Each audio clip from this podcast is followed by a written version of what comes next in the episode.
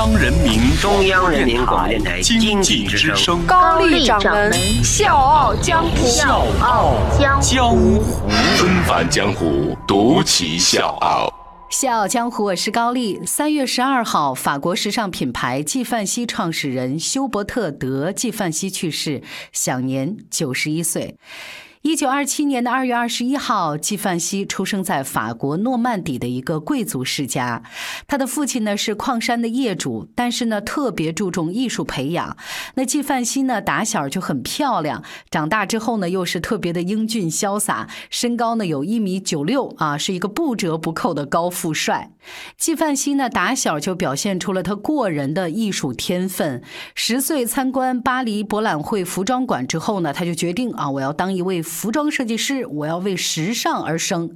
那那个时候呢，他已经展现出了对时尚的那种痴狂，而且是特别的敏感。他就管祖母要各种各样的布料，开始了无师自通的研究之旅，而且还买下了市面上几乎所有的时尚杂志。从那个时候，他就形成了一种天才一样的时尚感。事实证明，他真的是时尚界的翘楚。就刚开始接触设计呢，他就改变了传统，开启了一个时代的潮潮流。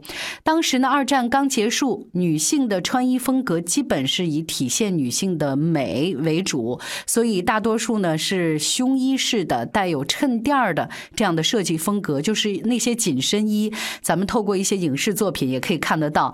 但是纪梵希呢，是完全和主流相悖的，他是背道而驰的。他率先做起了宽松款的衣服，没想到这样的设计迅速引领了潮流。从法国到美国，所有的设计师都赞赏纪梵希提出的这一个系列的颠覆性的设计。而他说，抛弃那些厚重的设计，就是想设计出那种舒适的、简洁的衣服，让所有人都能穿出自己的风格。就这样，他在时尚圈打响了名气。后来呢，他不断的推出优秀的设计，一直走在时尚的前沿。而他本人呢，也成为上个世纪最炙手可热的设计师之一。尤其是他为奥黛丽·赫本设计制作的那些礼服，更是创造了一种新的风格。可以这么说，他和赫本两个人互相成就了彼此。他们不是情侣，但胜似情侣，在彼此传奇的一生当中，都扮演着。重要的角色，纷繁江湖，独起笑傲。高丽掌门，笑傲江湖，敬请收听。一九五二年二月二号，纪梵希首次在巴黎推出了自己的个人作品发布会。那他超凡的才华和设计感呢，惊艳了所有人。这个呢，也为他之后开创这种优雅高贵的纪梵希风格奠定了基础。但是，真正让他惊艳世界的是他为奥黛丽·赫本在电影《蒂凡尼的早餐》当中设计的造型。在电影当中，美丽优雅又带着一点活泼天真的赫本，穿着纪梵希设计的小黑裙子，在蒂芙尼的门前面啊，就是照着镜子不舍得走那种流连忘返、自得其乐的那个样子。那一幕几乎成为整个影史上最经典的片段之一。时隔很多年，半个世纪里，纪梵希的小黑裙子魅力依然是经久不衰，对赫本和小黑裙子的模仿也还在进行当中。I'm going your way. 其实，奥黛丽·赫本在遇到纪梵希之前，就对她的服装情有独钟。她甚至拿出电影《罗马假日》的一部分的片酬来买纪梵希的大衣。那拍完《罗马假日》之后呢？赫本决定要为她的新戏《龙凤配》找一个好的服装设计师。那个时候呢，纪梵希正好在赶制新一季的时装，然后就听说赫本要来找自己挑服装，他当时很兴奋呢。他以为是那个时候的大明星凯瑟琳·赫本，没想到。到找上门来的是刚在荧幕上崭露头角的奥黛丽·赫本。当时纪梵希的心里有点失望啊，加上根本他没时间，所以就拒绝了赫本。没想到呢，人家赫本说啊，我不用挑剔的，不用您特意为我设计，我就从您上一季的服装里面我挑选我的戏服就好了。纪梵希呢拗不过这个小丫头，就让她挑选了三套时装。赫本一穿上衣服，纪梵希立刻被迷住了。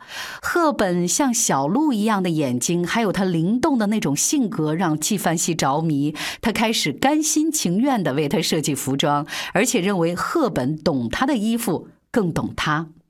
就这样，两个人一拍即合。纪梵希最好的设计全在赫本的电影里，而赫本最美丽的一面也全在纪梵希的服装里。她是他的缪斯女神，是设计灵感的源泉。在电影《龙凤配》里面，纪梵希为赫本设计了三套衣服。第一套呢是深灰色羊毛套装，这个是女主角从巴黎学成归来脱胎换骨的造型。那第二套呢是一件晚礼装，是绣着黑色花瓣的没有肩带的丝绸晚装，女主角穿着它在一场盛大的派对当中亮相，有点俏皮，但是又不失端庄。第三件衣服呢也是最有名的一件，就是黑色鸡尾酒礼裙，是肩带上呢有两只小蝴蝶，一字领的设计完美。的衬托了赫本的肩部的线条。大家稍晚的时间，在晚上八点半之后，可以在我们经济之声《笑傲江湖》的公众微信看到我们今天这期节目的推送文章。这里面呢，就我们今天介绍的这几套礼服的所有的图片。龙凤配拿下了奥斯卡最佳服装设计奖，但是电影的服装指导却是另外一个人。赫本呢非常气愤，他说：“以后我的每一部电影都要由纪梵希来设计。”从那个时候开始，赫本成了纪梵希专属的灵感缪斯，而纪梵希也成了赫本大部分电影服装的来源。赫本之后的电影，纪梵希几乎承包了所有的服装设计，每一件都为人津津乐道，成为时尚的标杆。一九六一年，《蒂凡尼的早餐》，纪梵希最初提供的款式呢是。侧开叉的一个黑裙子，但是被很多人批判说太过暴露了啊！我们不可以这个样子来做电影的。于是他就改成了全包身的款式。电影当中用过的裙子，据说呢现在已经被损坏了。但是最早的两件出版设计，在二零零六年的时候呢进行了一场拍卖，当时拍出了将近一百万美金的高价。一九六九年一月十八号，赫本穿着纪梵希设计的长袖粉色针织连衣裙，走进了婚姻的殿堂。在服装方面，他们是最亲密的工作伙伴；在生活方面，是彼此陪伴了四十二年最亲密的朋友。他们总是一起牵手出行，不管是出席活动还是一起散步。在两个人晚年的时光里，他们依然可以相伴散步在塞纳河畔，互相的倾吐心声，一起慢慢变老的人也是彼此。赫本第二次婚礼的婚纱同样是由纪梵希亲手设计的。在赫本生命当中所有重要的时刻，纪梵希都是以这样的方式来陪伴他。赫本生命弥留之际，他把纪梵希叫到了自己身边，指着装在盒子里的一件大衣说：“你知道吗？”每当我悲伤的时候，就披上这件大衣，就好像是我拥抱着你一样。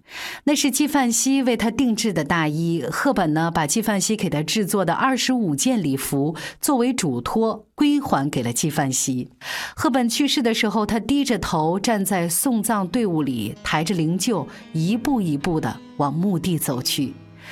他的死对他来说不是伤心两个字就可以概括的。即使很多年之后，他依然感慨说，在每一场发布会上，我的心、我的笔、我的设计都是跟着奥黛丽走的。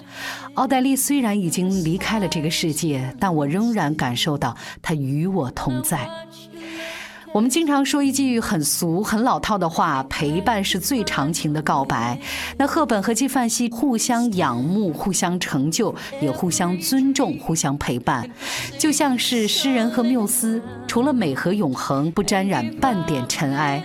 如今纪梵希也走了，他也终于可以去天堂，继续为赫本做美丽的裙装了。小江，我是高丽，明天见。Cause